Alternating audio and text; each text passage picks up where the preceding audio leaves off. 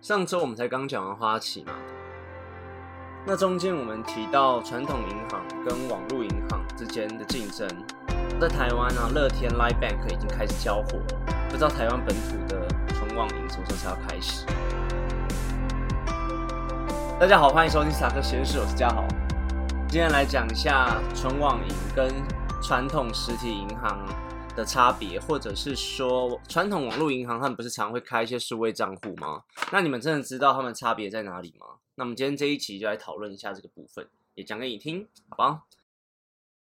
网际网络的应用已经发展蛮久的了嘛，你只要使用到网络，不管你是用手机、电脑，或者是用任何的行动装置去使用到金融服务的系统，那其实就可以被称之为网络银行。广义的来说，网络银行其实现在有分三个三支啦。第一个是比较传统的银行，然后他们开了一个网络的服务。这个类别呢，主要是他们传统银行把他们的一些比较简单的服务，然后搬上网络上，像你可以存提款啊、汇款转账、开立定存，还有查询自己金钱有多少。比较麻烦的事情，是因为我刚刚讲了一个重点，它是传统银行开的网络服务，所以其实很多东西受限到他们上班时间，像可能开立定存啊，或者是一些转账，他们可能就会把卡你时间。但现在这种东西已经很少见了啦，转账大部分 ATM 都是马上转过去嘛，对不对？那第二种是数位账户，那这个类别呢，像是王道银行啊、国泰 COCO、台新 Richard 这边都是我们比较熟悉的数位账户银行。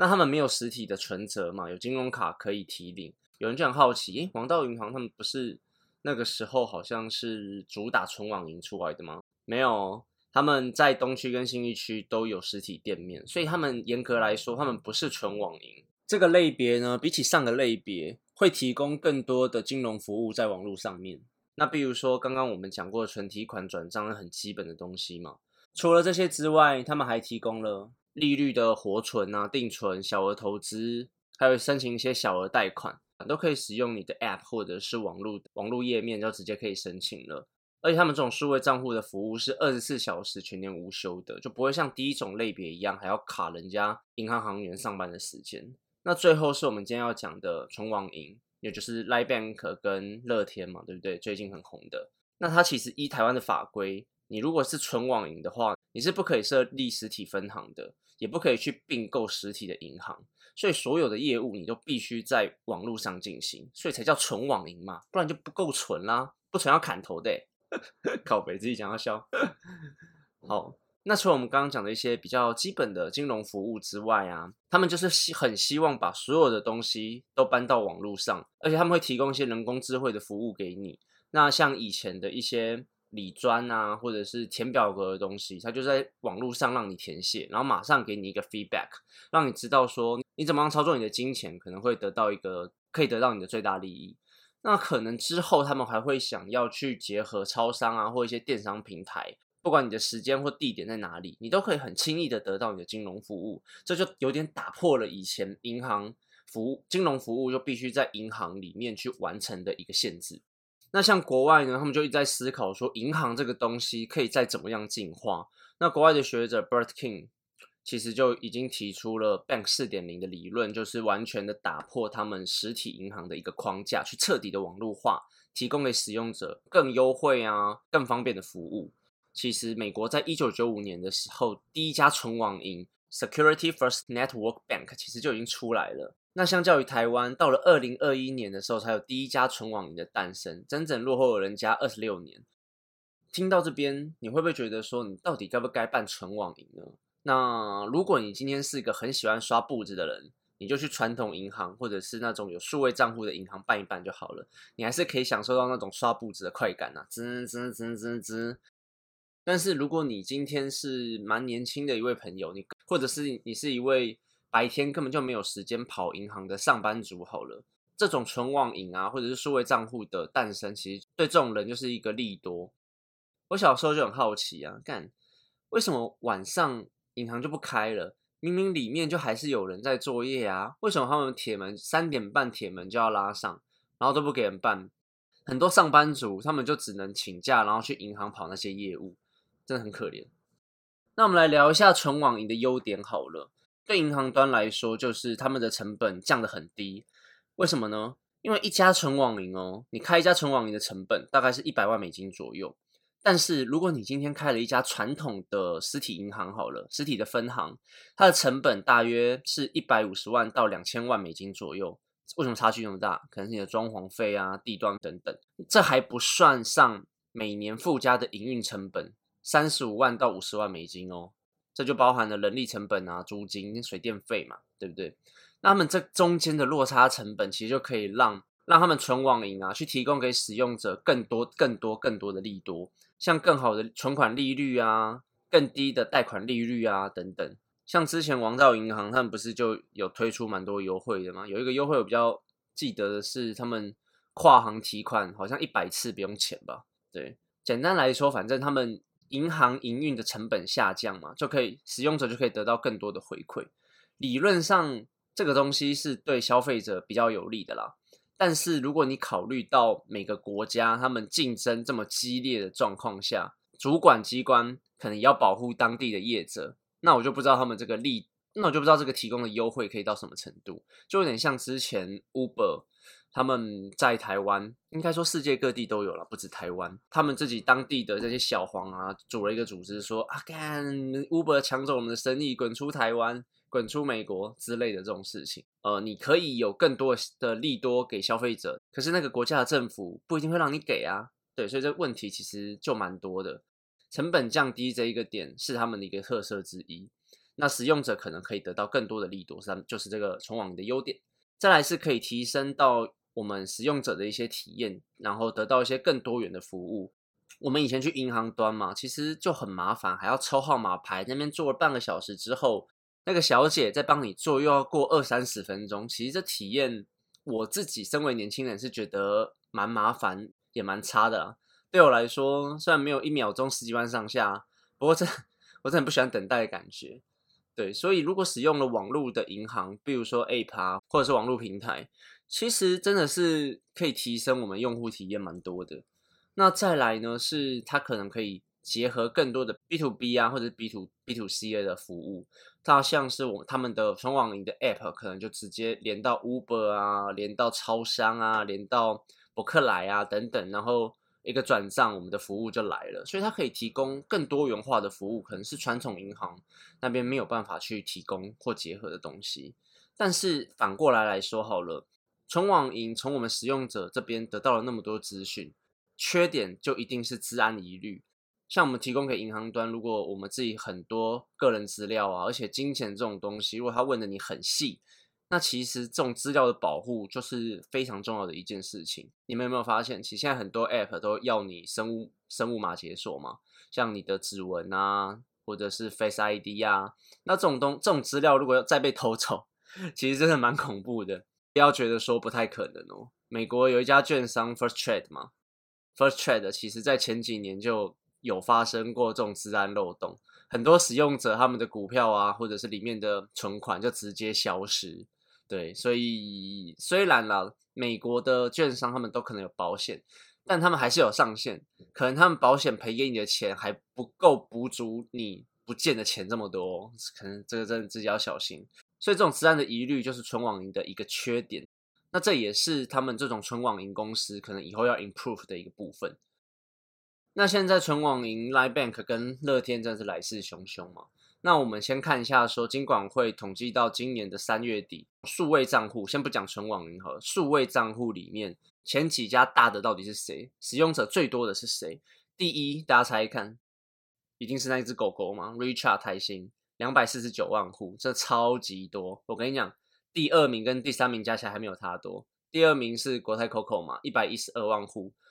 第三名是永丰七十九万户，那再来是一银，再来才是王道银行。你看王道银行那个时候主打了，主打了蛮多优惠在那边，那可是它并没有这么好的去得到更多的使用者，这真的是一个蛮吊诡的事情。但我认为啊，因为王道银行其实也是传统银行他们去转型而来的，他们的架构其实有点像我上一集分享的，跟将来银行。他们内部有点像，就是有一点不能说外外行去主导内行啦，就是银行的高层，他们要跨足这种资讯有点资讯业的时候，他们的思维思维真的要稍微再改变一下。他们整个游戏规则其实就不太一样，并不是像传统银行这种 performance 至上部分。很多软体或者资讯的开发，并不是他们想的这么简单。像他们很可能他们的思维就是想要把传统银行的所有服务搬上网络上就好了。那这种从网银面临到的挑面临到的挑战，其实国内外都有，并不是只局限在台湾。像 BCG 的报告里面呢，在二零一五年至今，可能成长的这种数位金融的服务的使用率，真的提高了蛮多，将近两倍到三倍以上。但是他们也指出了，在全球十大网络银行里面，只有五家获利，而且平均每一位用户哦是亏损十一元美金以上的。哦，你成立了一家纯网银，那你的成本下降之后，你想要推出更多的利多去吸引消费者，这个商业模式其实就是用补贴的方式，先去吸引消费者，提升你的市占率，可能未来五年、十年、二十年之后，你再慢慢的把钱赚回来。但是如果你要用这种方式去赚钱的话，你的靠山或者是你背后的资金就要非常的大，不然你就是只一直在烧钱，一直在烧钱，就像前面的报告一样。全球十大里面只有五家获利，其实这是一件蛮难的事情。而且这种东西，其实如果你一搞个不好，你就直接被刷掉并吞掉。我要讲到 Uber，像 Uber 在中国的时候，他们面临到就是跟滴滴打车两边一直在用补贴的方式在竞争。大家也知道，中国的 Uber 就直接被滴滴打车他们并吞了，就直接消失了。所以这真的是 你没有成为第一，你就准备 GG 了。嗯。那再来第二是，你用这种方式如果去竞争的，你用这种商业模式的话，你的客户是没有忠诚度可言的，哪边利多，他们就往哪边跑。而且啊，现在还有看到一个点是，像台新银行，我刚虽然讲他们是在台湾数位账户可能是第一名嘛，但是他们的使用者有七成未满三十五岁，所以你就知道说，其实他们台新可能没有办法从这三十五岁以下的人拿到太多的钱。他们可能看到的是未来，未来之后十年、二十年之后，把他们变成一个忠实客户了。就是其实你年龄层越大，你对品牌忠诚度是越高的。所以如果三十五岁之后，他们已经认定了 Richard 这一个品牌是不错的，可以为他造的服务更多，他们就比较不会跳。那十年、二十年之后，Richard 就可以从这一个这一堆使用者里面拿到更多的资金。全球纯网银其实经营的不是这么的顺利嘛，那他们也在想说有没有其他的 business model 可以去推出，也没有什么新的啦。他们就想说，哎，Netflix 那种订阅制还不错。那其实我们也不用让每一个使用者都一样站，都是站在同样的起跑线，我们都给他一样的利多，不要，我们不要都一样，我们就是用订阅制的方式。如果你是基本的会员的话，你可能只有银行的一些基本功能。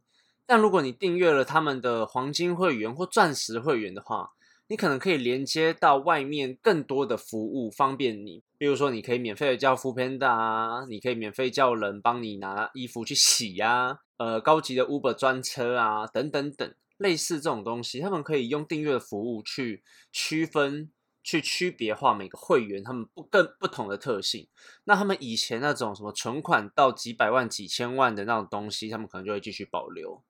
总之，这种数位银行啊，纯网银，其实有的时候不能真的只用把它当银行来看，可能还是要破除过去传统银行的思维，然后去去想想怎么跟你的使用者产生更多的连接，然后绑住他们，成为更忠实的客户。我们自己的观点呢，我是觉得说，数位金融这种东西，在未来看一定是一种趋势，毕竟很多的实体的事物都逐渐在数位化了。像以前我们资料或听音乐那种磁碟片啊、CD、VCD player，一直到现在的云端，你现在打 PS4 或 PS5，你还有在买实体片吗？还是你就是直接就是上网下载就好了？好像还是有人在买二手片呢。但是你上网下载，你的 game 已经，你的游戏其实这种方式已经越来越多了。像钱币纸钞也是，我虽然其他很多国家还是用纸钞了，但你如果去中国的话，他们就是只用行动支付嘛，对。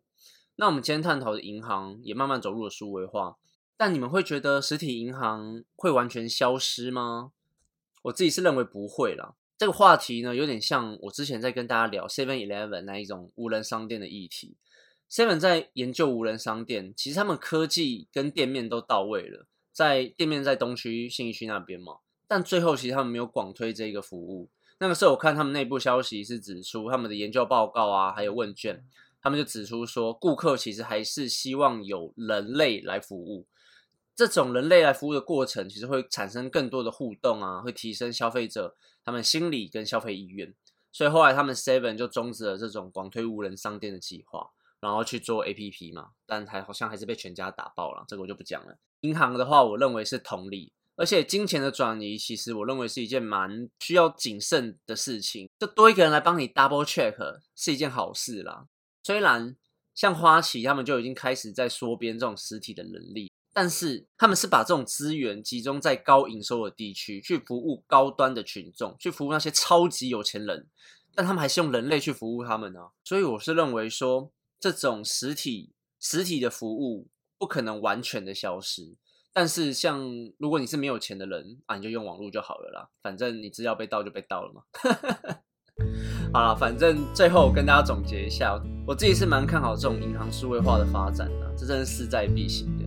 但是再回到上一集讲的，银行面临到的挑战真的是整合。把我刚刚讲那些市占率拿出来看呢，为什么台新 Richard 跟人家差距这么大？除了他们是全台第一家，真的走比较快之外，真的他们的 UI U 叉界面让使用者就我们使用的比较舒服。有一些银行 App 感真的是用的非常痛苦啊，这时候就不要再再年凌晨了啊。最后再赞一句，台湾高层们加油了。那我们今天就讲到这边哈，很谢谢大家这一次对于一些纯网银的分享，那希望大家可以多多订阅啦，分享。那之前开完 Clubhouse 之后，好像排名往前冲蛮多的，但是我在 Apple Podcast 里面的留言真的很少，我不知道怎么去激发你们的留言呢？看可不可以留一些言给我啊？就看要分享什么，或者是要我讲什么都可以，好不好？那我们下次见喽，拜拜。